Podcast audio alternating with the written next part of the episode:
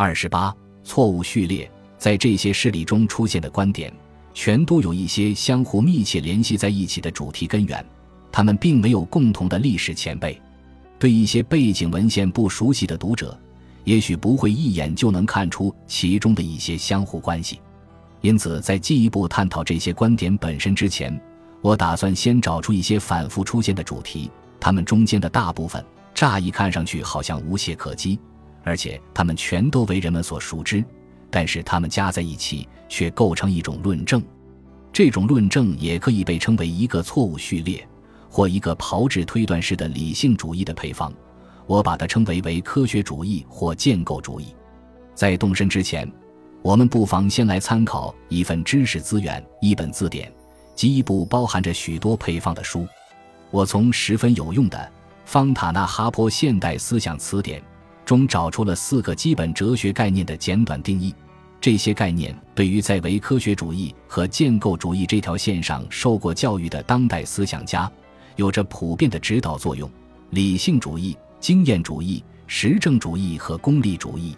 在过去几百年里，这些概念渐渐地被人们认为是科学的时代精神具有代表性的用语。根据这些由一位英国哲学家、牛津三一学院院长昆顿写下的定义，理性主义认为，除非有经验和推理，不管它是归纳的还是演绎的的基础，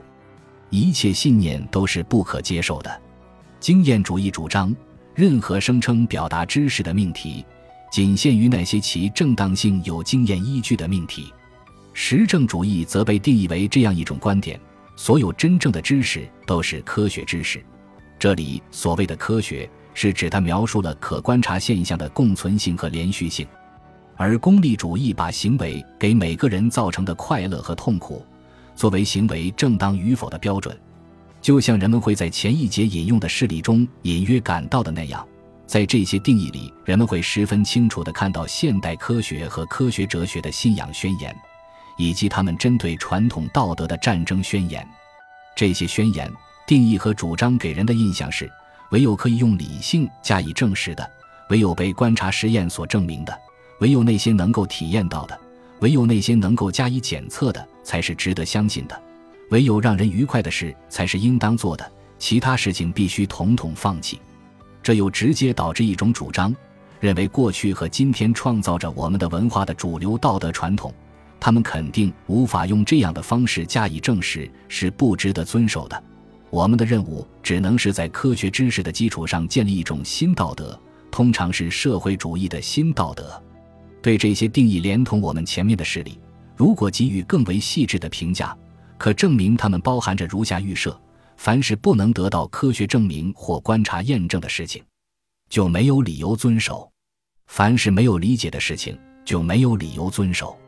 这种观点隐含在我们的所有事例中。不过，我必须坦白，我本人也曾持有这种观点，并且我还能够从一位大体说我们观点一致的哲学家那里发现这种观点。卡尔·波普尔爵士曾经说过。理性主义思想家不会盲从任何传统，当然，这就像不服从任何传统也是不可能的一样。不过，这肯定是个比误，因为他在别的地方曾正确的说过：“我们根本不可能知道自己在谈论什么。”与此相关的观点是，对于一项具体的事业，除非对他的目标事先有充分的说明，就没有理由参与其中。另一个与此有密切关系的观点是，任何事情。除非不仅事先完全知道它的后果，并且还能充分观察到这种后果，并能将它视为有益的，那就没有理由去做这件事情。还可以举出进一步的要求，不过这四项要求，我们将在以下两章加以评价，以可满足我们的目的。关于这些要求，首先可以指出两点：第一，对于我们的知识或我们的理性，在某些领域可能有其局限性。他们都没有表现出任何自觉，或者说，他们都没有考虑。在这种情况下，科学最重要的任务，可能就是找出这种局限性。下面我们就会知道，确实存在着这种局限性，他们能够部分的得到克服，譬如利用经济科学或交换学。但是如果坚持以上四条要求，他们是不可能得到克服的。